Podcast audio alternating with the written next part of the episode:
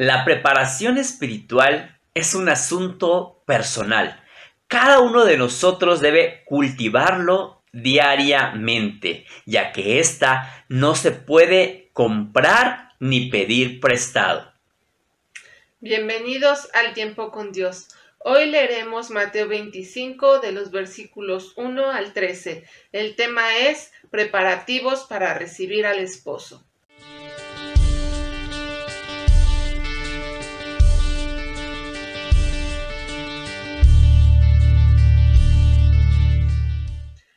Entonces el reino de los cielos será semejante a diez vírgenes que tomando sus lámparas salieron a recibir al esposo. Cinco de ellas eran prudentes y cinco insensatas. Las insensatas, tomando sus lámparas, no tomaron consigo aceite, mas las prudentes tomaron aceite en sus vasijas juntamente con sus lámparas. Y tardándose el esposo, cabecearon todas y se durmieron y a la medianoche se oyó un clamor. Aquí viene el esposo, salid a recibirle. Entonces todas aquellas vírgenes se levantaron y arreglaron sus lámparas. Las insensatas dijeron a las prudentes, Dadnos de vuestro aceite, porque nuestras lámparas se apagan. Mas las prudentes respondieron diciendo, Para que no nos falte a nosotras y a vosotras, id más bien a los que venden y comprar para vosotras. Pero mientras ellas iban a comprar, vino el esposo, y las que estaban preparadas entraron con él a las bodas y se cerró la puerta. Después vinieron también las otras vírgenes diciendo, Señor, Señor, ábrenos. Mas él respondiendo dijo, De cierto os digo que no os conozco. Velad pues, porque no sabéis el día ni la hora en que el Hijo del Hombre ha de venir. En estas parábolas del capítulo 25 de Mateo, Jesús eh, clarifica lo que significa estar listo para su regreso, para su segunda venida y cómo debemos vivir hasta que Él venga. En la historia de las diez vírgenes que acaba de leer mi esposa, se nos enseña que cada persona tiene que ocuparse de su condición espiritual. Cada uno de nosotros somos responsables de prepararnos mientras nuestro amado viene.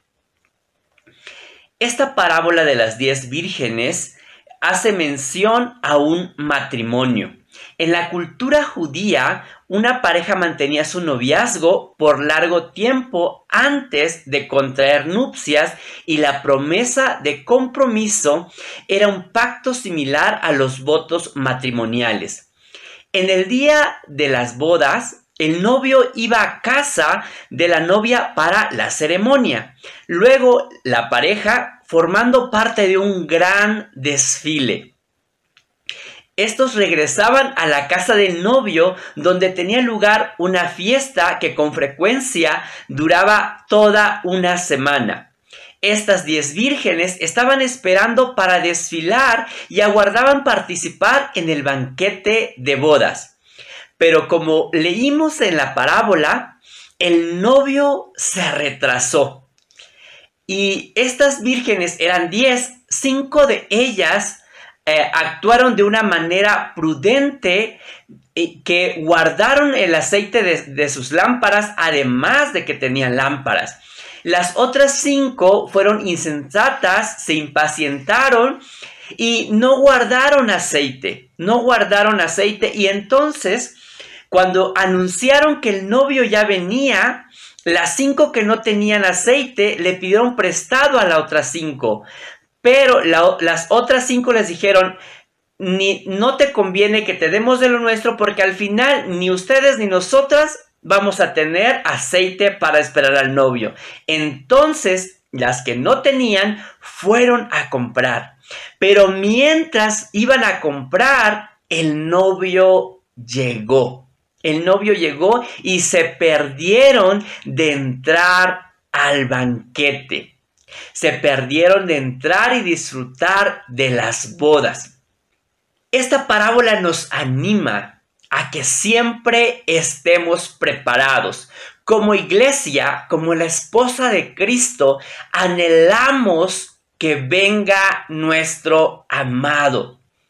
Pero como dice segunda de Pedro 3, 9, el Señor no retarda su promesa, Él prometió que iba a venir, pero aquí dice que no retarda su promesa, según algunos la tienen por tardanza, sino que es paciente para con todos, no queriendo que ninguno perezca, sino que todos procedan al arrepentimiento.